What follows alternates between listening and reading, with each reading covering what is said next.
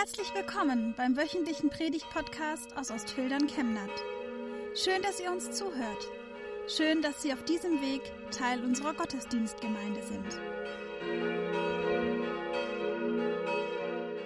Liebe Gemeinde, es gibt einen wunderbaren Kurzfilm auf YouTube, den ich eigentlich meinen Konformanten noch gern gezeigt hätte, als wir das Thema Tod und Leben nach dem Tod gemacht haben. Wir haben schon solche Jenseitskisten miteinander gebaut, wie es im Himmel aussieht. Man kann den ziemlich leicht finden, Leben nach der Geburt. Und da unterhalten sich zwei Embryonen, zwei Säuglinge miteinander. Sag mal, glaubst du eigentlich an ein Leben nach, nach der Geburt? fragt der eine Zwilling. Ja, auf jeden Fall. Hier drinnen wachsen wir und werden für das, was draußen kommen wird, vorbereitet, sagt der andere Zwilling. Ich glaube, das ist Blödsinn, sagt der Erste. Es kann kein Leben nach der Geburt geben. Wie sollte das denn bitte schön aussehen? So ganz weiß ich das auch nicht, aber es wird sicher viel heller sein als hier. Und vielleicht werden wir auch herumlaufen und mit dem Mund essen. So ein Unsinn habe ich ja noch nie gehört mit dem Mund essen. Was für eine verrückte Idee. Es gibt doch die Nabelschnur, die uns ernährt. Und wie willst du herumlaufen? Dafür ist doch die Nabelschnur viel zu kurz. Doch, es geht bestimmt. Es wird eben alles nur ein bisschen anders. Du spinnst. Es ist noch nie einer zurückgekommen nach der Geburt. Mit der Geburt ist das Leben zu Ende. Punkt. Ich gebe ja zu, dass keiner weiß, wie das Leben nach der Geburt aussehen wird. Aber ich weiß, dass wir dann unsere Mutter sehen werden. Und sie wird für uns sorgen. Mutter?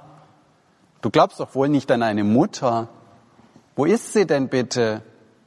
Na hier, überall um uns herum. Wir sind und leben in ihr und durch sie. Ohne sie könnten wir gar nicht sein. Quatsch. Von einer Mutter habe ich noch nie etwas bemerkt also gibt es sie auch nicht. Doch, manchmal, wenn wir ganz still sind, dann kannst du sie singen hören oder spüren, wenn sie unsere Welt streichelt. Liebe Gemeinde, gibt es ein Leben nach der Geburt? Gibt es ein Leben nach dem Tod? Logisch. Darum geht es in diesem durchsichtig gestrickten Text. Haben wir Erdlinge eine Vorstellung vom Himmel, wo unser liebender Vater auf uns wartet? Wie geht es nach dem Tod weiter, vor dem gerade besonders viele Angst haben? Was ist das Ziel des irdischen Lebens? Hören wir dazu den Predigtext aus Hebräer Kapitel 13. Ich lese ihn nach der Übersetzung der Basisbibel. Darum, hat Jesus außerhalb des Stadttores gelitten. Denn durch sein eigenes Blut wollte er das Volk heilig machen. Lasst uns daher zu ihm hinausgehen vor das Lager. Wir wollen die Schande auf uns nehmen, die er zu tragen hatte.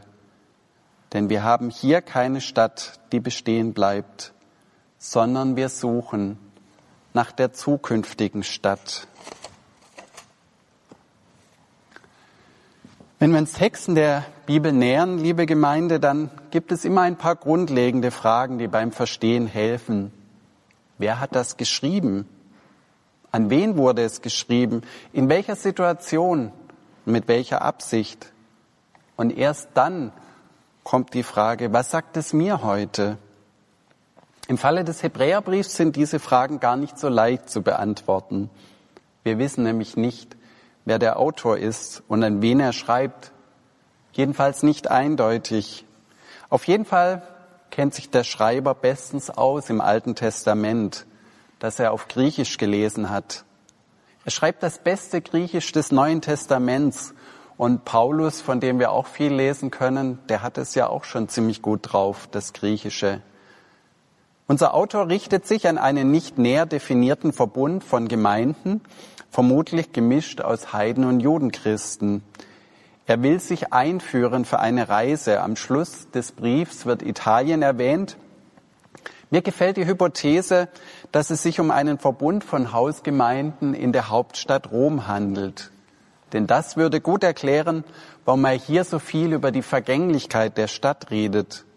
Über Rom sagt man ja seit alter Zeit, so sagen es die Dichter, sie sei die ewige Stadt, Roma Eterna, für alle, die sich einmal mit Latein herumgeplagt haben. Die Zielgruppe des Briefs hat ziemlich viel mit uns gemeinsam, mit uns heute. Denn es waren wohl Christen in zweiter und dritter Generation am Ende des ersten Jahrhunderts. Das Reich Gottes war noch nicht sichtbar angebrochen. Jesus war nicht wiedergekommen, wie er es versprochen hatte. Man hat sich eigentlich gut in der Welt eingerichtet. Man war halt Kirchen- und Gemeindemitglied. Schaden kann es ja nicht. Aber diese Leute waren in Glaubensdingen in den Anfängen stecken geblieben. Sie nahmen Babykost statt feste Nahrung zu sich, wie es in Kapitel 5 heißt. Der Wunsch im Glauben und in der Erkenntnis zu wachsen war verloschen. Eine tiefe Glaubensmüdigkeit hatte sich ausgebreitet. Es gab nicht den Mut, dem Glauben abzuschwören und sich nur noch auf die Karriere und das Leben in der Stadt zu konzentrieren, wo es viele Zerstreuungsmöglichkeiten gab im Rom der damaligen Zeit. Aber es gab eben auch nicht mehr das Feuer der ersten Christen, die es nicht zu Hause ausgehalten hatten, die in die weite Welt hinaus mussten, um allen von Jesus zu erzählen, weil sie davon so begeistert waren. Immer wieder kommt im Hebräerbrief das Bild vom wandernden Gottesvolk vor. So ähnlich wie damals in der Wüste, als Mose der Anführer war und seinem Volk vorauszog unter der Anleitung Gottes. Passt auf, sagt der Hebräerbrief, dass er nicht bei einer Oase in der Wüste aufhört zu wandern. Das ist noch nicht das Ziel eurer Lebensreise. Das Leben in solchen Oasen ist trügerisch. Wie schnell kann eine Quelle in einer Oase versiegen und selbst eine große Stadt menschenleer und wie tot werden, wenn die Krise kommt? Bleibt auf der Suche nach der ewigen Ruhe. Habt Geduld, haltet durch im Glauben, gerade dann, wenn äußerlich alles in Ordnung scheint. Vergesst nicht, dass der Glaube die wahre Quelle eines erfüllten Lebens ist. Passt auf unsere Situation.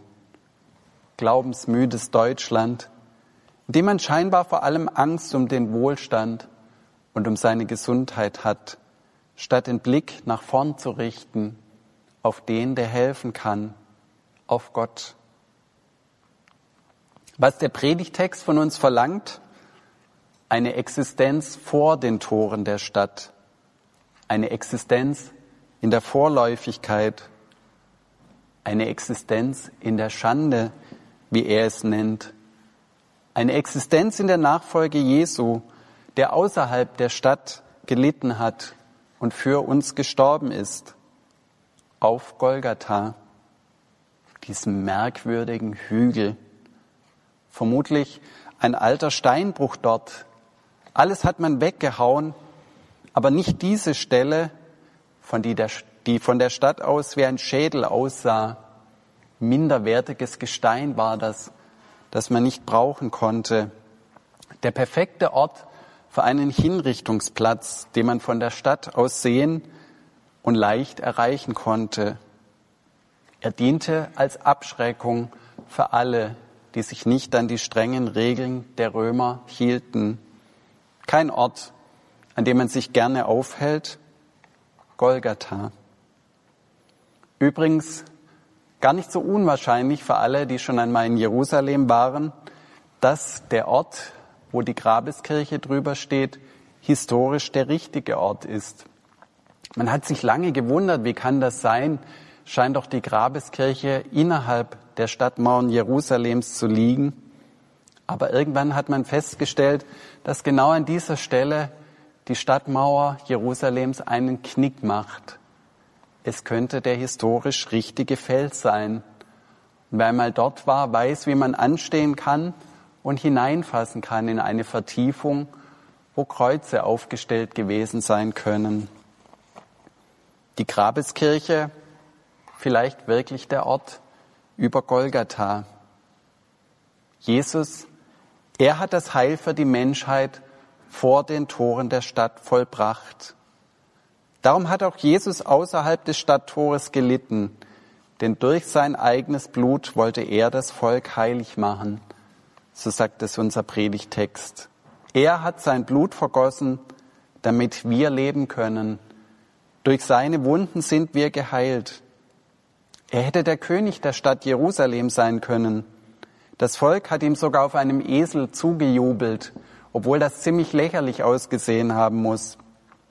Aber er ist der Wahrheit und seinem Auftrag treu geblieben, hat sich nicht weggeduckt vor den Römern, vor Pilatus, vor den Herren der Stadt.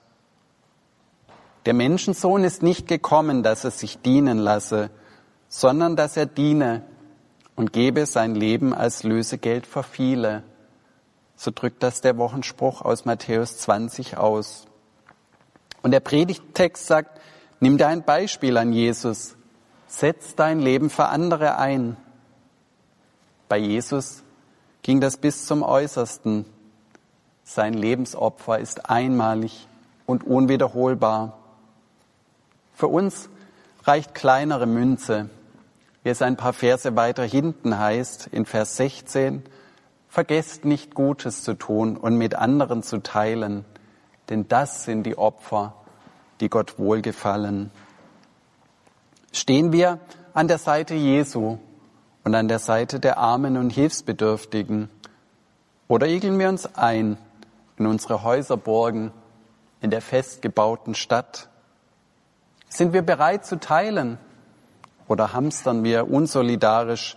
Hauptsache das Klopapier und das Mehl und die Hefe geht die nächsten Monate nicht aus. Sind wir bereit, den Mitschülern zu helfen, die mit dem Homeschooling nicht zurechtkommen, weil sie nicht die technische Ausstattung haben, keine Eltern, die als Hilfslehrer einspringen. Oder freuen wir uns halt, dass wir statt acht Stunden für die Schule gerade nur eine täglich aufwenden müssen und sonst Zeit haben für das, was man eh schon immer gerne macht. In vielen schlauen Kommentaren fragen sich die Leute gerade, wie sieht die Welt, wie sieht unsere Gesellschaft nach der Corona-Pandemie aus? Wird sie menschlicher sein als davor oder egoistischer? Wird es mehr Überwachung geben und weniger Datenschutz? Mehr Diktatur von oben und weniger Mitbestimmung von unten? Wie sieht die Stadt der Zukunft aus? Das ist zur überlebenswichtigen Frage für die Menschheit geworden. Denn die Verstädterung nimmt rasant zu und wir merken, wie anfällig Städte sind, wie gefährlich es ist, in der Stadt zu leben. Da reicht ein Blick auf die rot eingefärbten Karten. Bald werden die Menschen wohl nur noch in der Stadt leben und niemand mehr auf dem Land. Wird es noch ein menschenwürdiges Leben sein?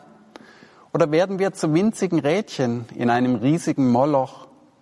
Wird die Zukunft zur Utopie oder eher zu einer schrecklichen Dystopie, in der Freiheit und Menschlichkeit erstickt wird und unter die Räder einer gnadenlosen künstlichen Intelligenz kommt? Auch der Hebräerbrief beschäftigt sich mit dieser Frage nach der Stadt der Zukunft. Aber er hat eine völlig andere Antwort als die Städteplaner unserer Zeit. Er sagt, wir haben hier keine Stadt, die bestehen bleibt, sondern wir suchen nach der zukünftigen Stadt. Und wie sieht diese Stadt aus? In Kapitel 12, Vers 22 sagt er, Ihr seid zum Berg Zion gekommen und zur Stadt des lebendigen Gottes, zum himmlischen Jerusalem. Das himmlische Jerusalem, das ist seine Vision von der Zukunft der Stadt, die schon im Leben, schon mittendrin aufleuchtet. Und diese Stadt können wir sehen, hier in dieser Kirche. Als ich in diese Kirche kam, da haben mir alle Bilder sofort etwas gesagt. Nur vor diesem, was hinten rechts in der Kirche ist, stand ich rätselnd. Was drückt es wohl aus? Musste an das Abendmahl denken, die Zahl zwölf, ein Kreuz in der Mitte. Aber ich hatte auch diese andere Vermutung. Tatsächlich. Das himmlische Jerusalem, die Ewigkeitsperspektive ist dargestellt. Von zwölf Perlen sind die Tore, heißt es in der Bibel. In der Mitte das Kreuz, das Licht, das vom Auferstandenen ausgeht. Jesus steht im Zentrum.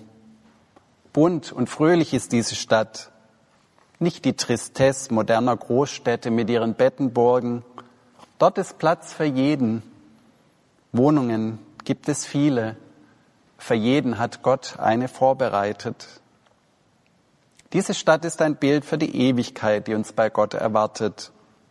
Das ist kein gestaltloses Nirvana, keine Nacht, in der alle Katzen grau sind. Uns erwartet ein Leben in Licht und Klarheit, in der heiligen Gegenwart Gottes, die dann nicht mehr bedrohlich sein wird, sondern beglückend, weil wir rein gemacht sind durch das Blut des Lammes. Weil es heute so gut passt, will ich noch ein weiteres Bild zeigen, das viel mit Chemner zu tun hat. Denn im Pfarrhaus hier nebenan, da ist am 26. März 1805 die Pfarrerstochter Charlotte Reilen geboren die nach drei Jahren mit ihrem Vater Pfarrer Mohl Chemnat schon wieder verlassen hat. Sie hat es in der Stadt Stuttgart zu großer Berühmtheit gebracht, vor allem durch ein Bild, das sie minutiös entworfen hat und von einem Künstler hat ausführen lassen. Das Bild vom breiten und vom schmalen Weg. Dieses Bild, das wir sehen, ging in unzähligen Variationen in die weite Welt hinaus.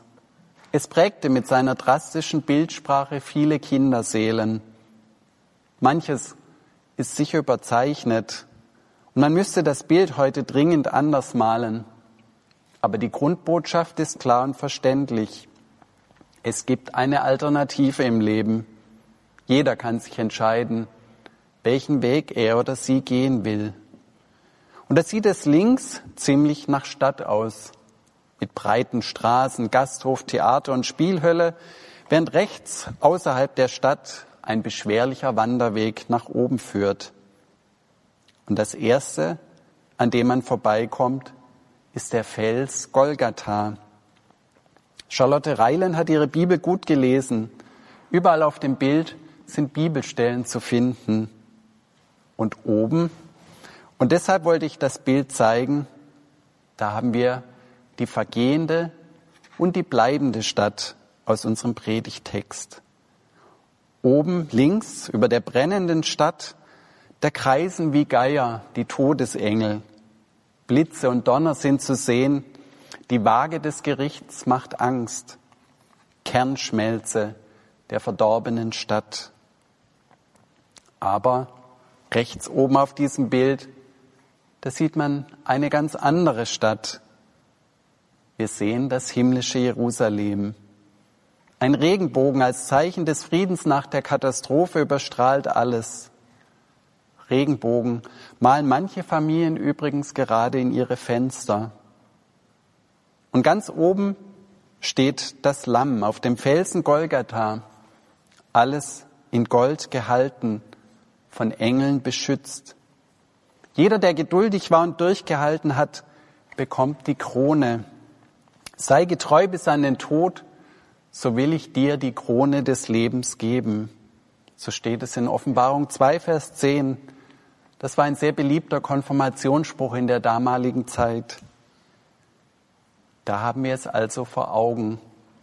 Das himmlische Jerusalem, der Ort der ewigen Ruhe bei Gott. Aber haben wir es auch vor unserem inneren Auge?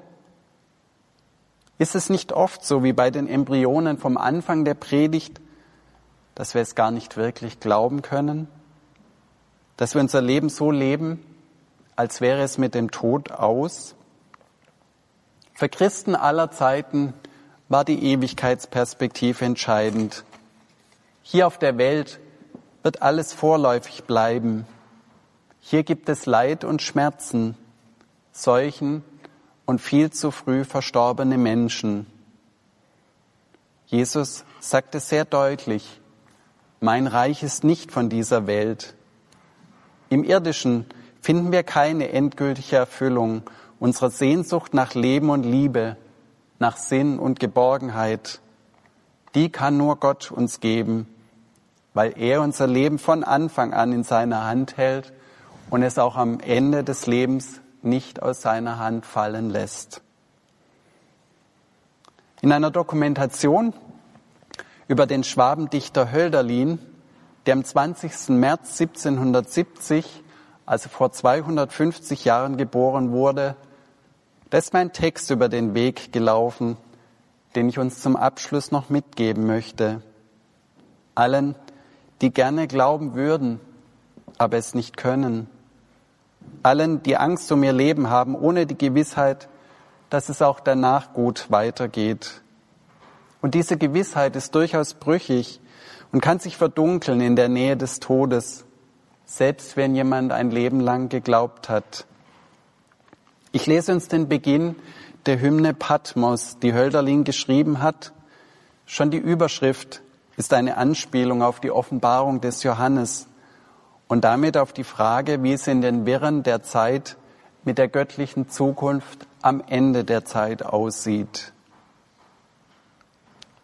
Nah ist und schwer zu fassen der Gott, wo aber Gefahr ist, wächst das Rettende auch.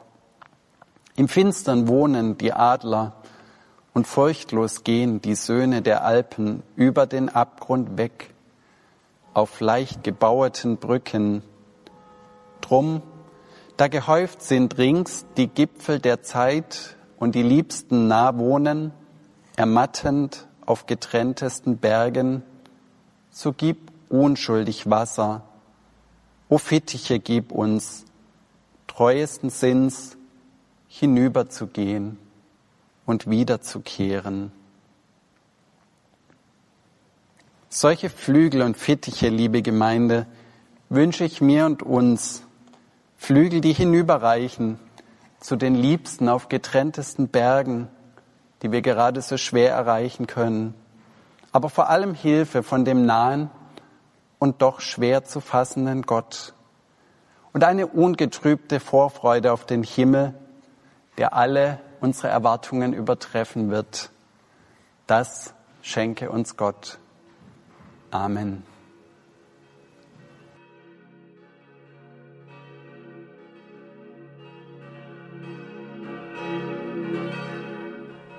Wir wünschen eine gute und gesegnete Woche und hoffen, dass Sie nächste Woche wieder dabei sind oder wir dich beim nächsten Mal im Gottesdienst vor Ort sehen. Weitere Infos zur predigenden Person und zu den Angeboten unserer Kirchengemeinde findet man auf unserer Homepage chemnat-evangelisch.de.